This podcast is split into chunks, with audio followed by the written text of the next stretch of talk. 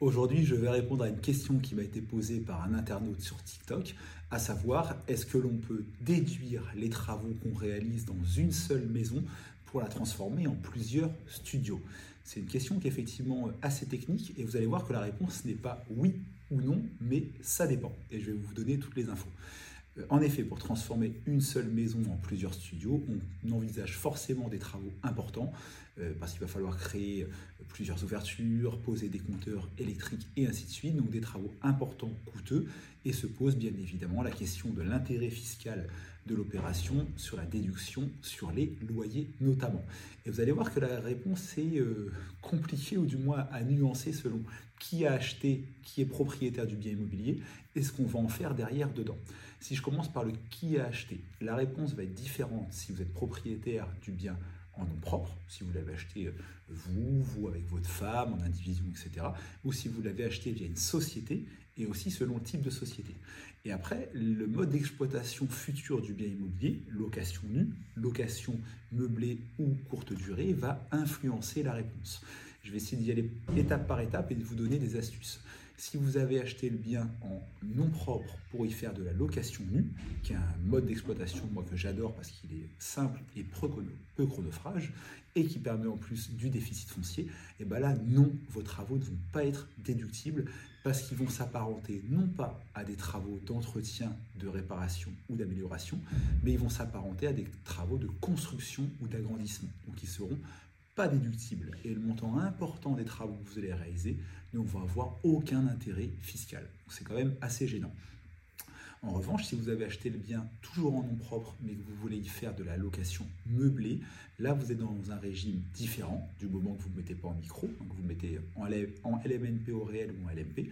Vous allez pouvoir amortir le bien immobilier, mais aussi euh, du coup, passer en charge ou en amortissement selon le montant les travaux que vous réalisez.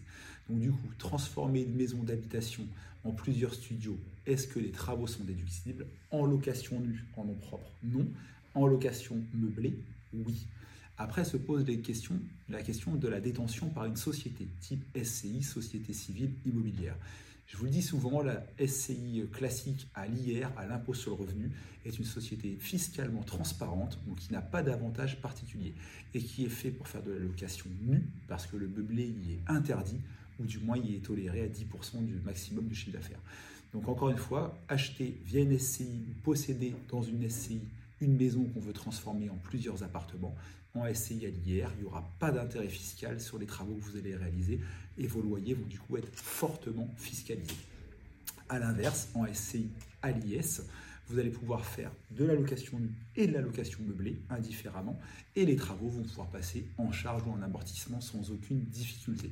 Mais encore une fois, dans mes autres vidéos sur TikTok et sur YouTube avec euh, la minute du propriétaire, je vous ai expliqué que la SCI à l'IS qui semble avoir euh, beaucoup d'avantages, et notamment celui que je viens de vous citer. Dans tous les cas, les travaux sont déductibles en SCI à l'IS, que ce soit pour faire du nu, du meublé, etc.